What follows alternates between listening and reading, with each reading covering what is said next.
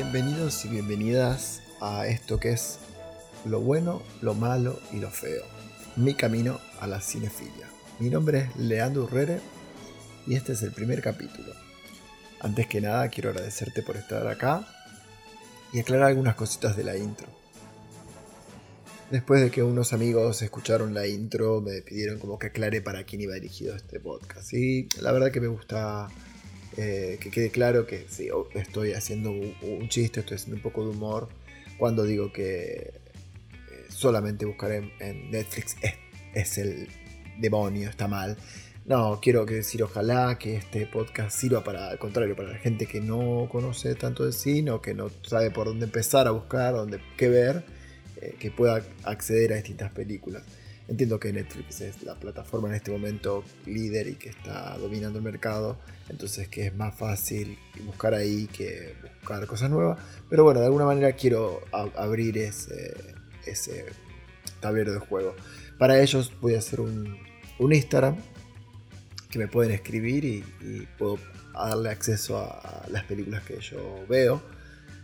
También sé que esta película que vamos a hablar hoy está en YouTube y bueno, creo que... Y, también me interesa que hablemos, que me, que, me escriban para decirme la recomendación está bien, no mal, qué pienso. Porque obviamente que voy a hacer la recomendación, como dije, y mi pequeño análisis pequeño, de no más de 5 minutos, así es una cuestión bastante rápida pero puedo, me gustaría que recibir otras opiniones. Pero bueno, no quiero que se me vaya más el tiempo para que no se haga largo. Vamos a empezar a hablar de la primera película. Se llama The Shawshank Reception, perdón, en inglés. Yo la conocí como Sueños de Libertad. Eh, Cadena Perpetua se llamó en España, o Escape a la Libertad, Sueño de Fuga, bueno, distintos nombres. La verdad que es una película bastante eh, conocida, pero bueno, al ser del 94 me parecía bien que recomendarla porque quizás ahora ya es tomada como vieja y, no es tan conocida o no es tan vista. Y creo que es importante verla.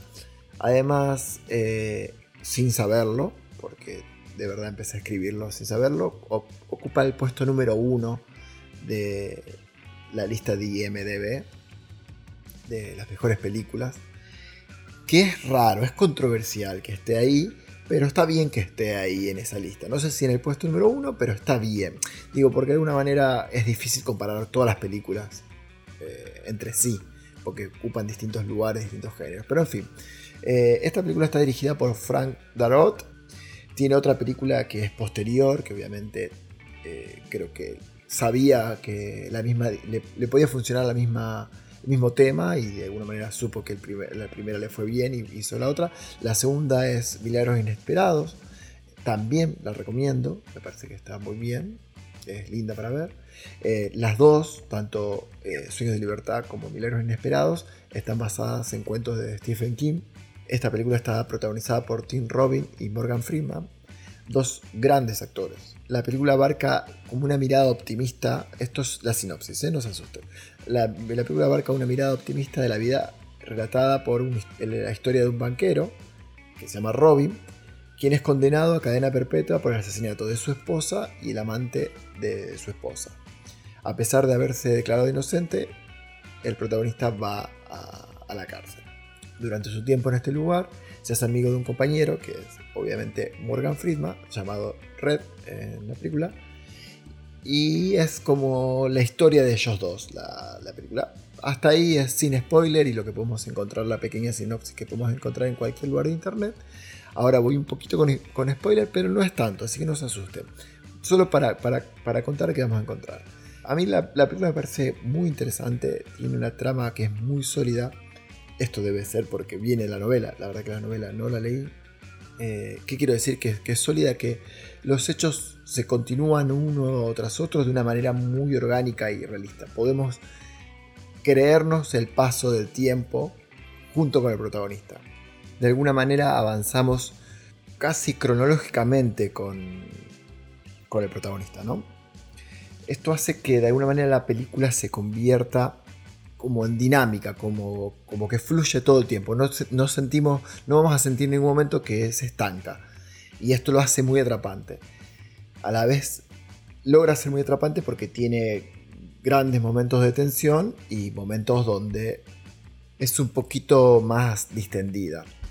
Esto, repito que lo, hace, la hace parecer como bastante natural, pero obviamente que está muy, muy controlado, está muy, muy bien elegido esos momentos.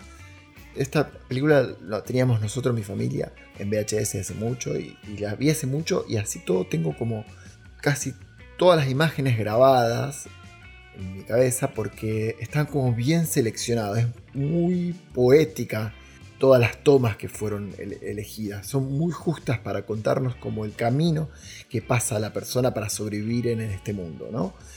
La verdad es eso, como que cuando terminamos de verla vamos a ver como todo el camino, desde que empieza hasta que termina el protagonista, y todos los pasos están bien seleccionados que nos tiene que provocar a nosotros como espectadores para acompañar a lo que está pasando. Eh, de alguna manera, lo que me interesa también de esta película es que nos hace pensar cómo puede ser que a veces solamente estar en el, un mal momento, en el lugar equivocado, nos puede llevar a que la vida nos cambie por completo, la vida de alguien cambie por completo.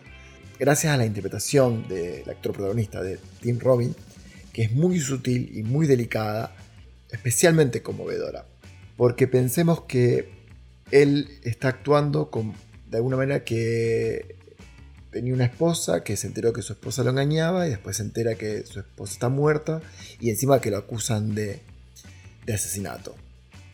Entonces podemos ver toda esa actuación, toda esa historia del protagonista en su actuación, en su performance dentro de la, pantalla. Todo lo que no entra en la película lo podemos ver en, su personaje. Ya que estoy hablando de actuación, no puedo dejar de hablar de Morgan Friedman, que tiene como el rol del sabio, del consejero. Es una actuación muy, muy silenciosa eh, y súper precisa y potente. Mm, ¿De qué nos va a hablar la película? Nos habla sobre todo de amistad, de estos dos, porque la, química que forman los dos protagonistas es muy interesante de ver. Nos habla también de como los roles de poder y las distintas formas de autoridad. Están exagerados, obviamente, porque es una película que tiene ese tinte de Stephen King, un poco de fantasía, entonces de alguna manera están estereotipados los personajes, pero no, no debe ser muy, muy distinta a la realidad. Nos habla un poco también de no, ser corrompidos por más que el entorno lo esté.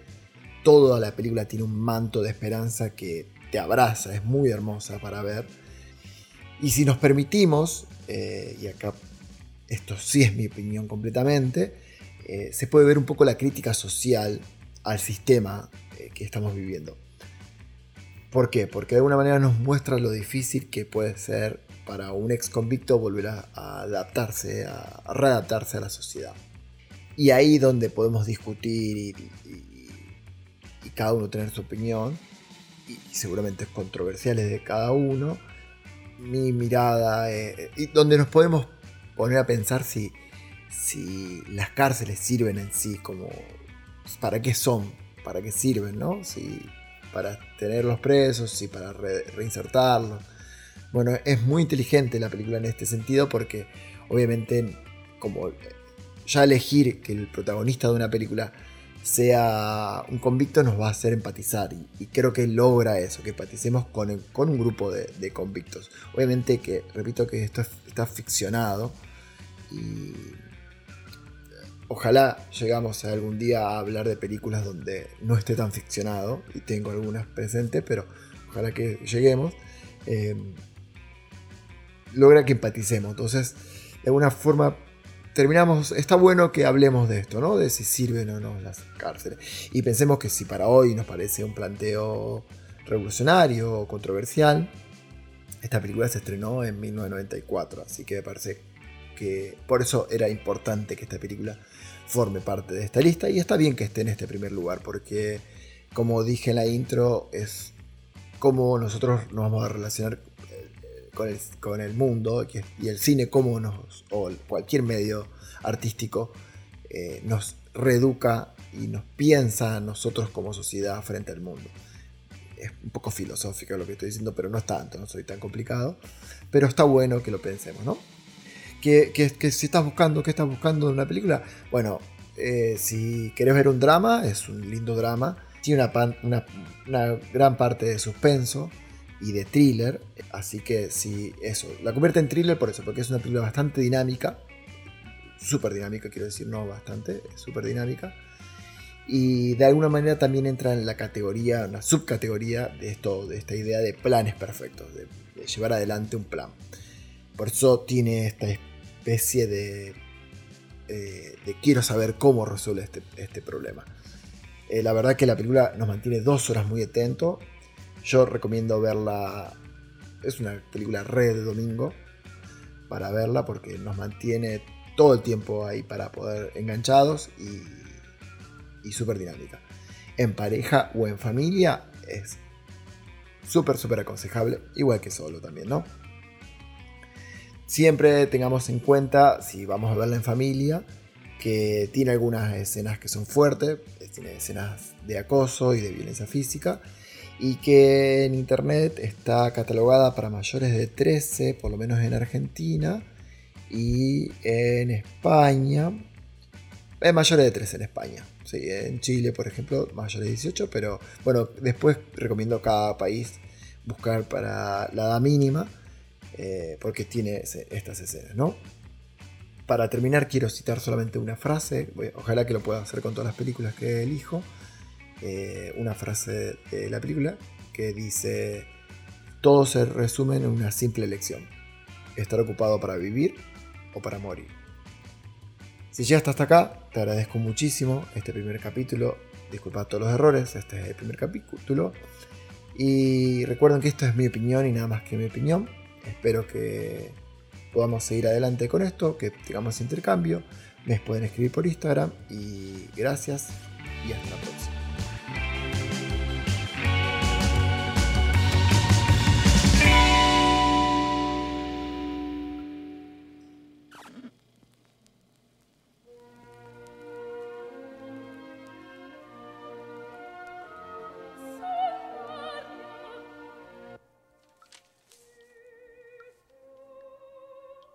Did you hear that?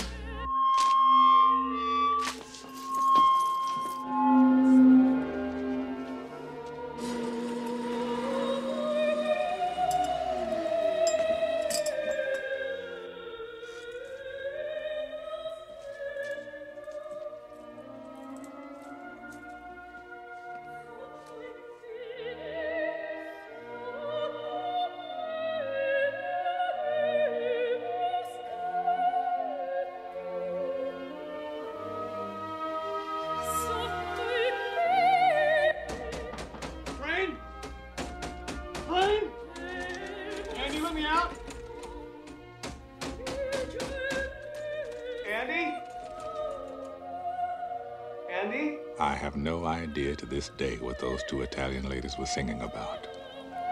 Truth is, I don't want to know. Some things are best left unsaid. I like to think they were singing about something so beautiful it can't be expressed in words and makes your heart ache because of it. I tell you, those voices soared higher and farther than anybody in a great place dares to dream. It was like some beautiful bird flapped into our drab little cage and made those walls dissolve away. And for the briefest of moments, every last man at Shawshank felt free. It pissed the warden off something awful. Open the door. Open it up! Dufresne, open this door!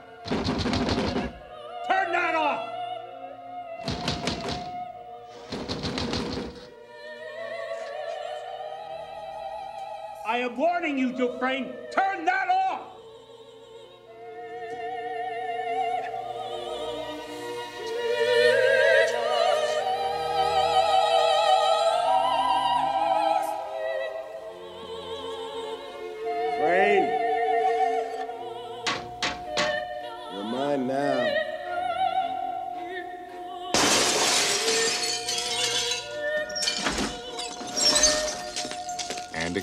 weeks in the hole for that little stunt.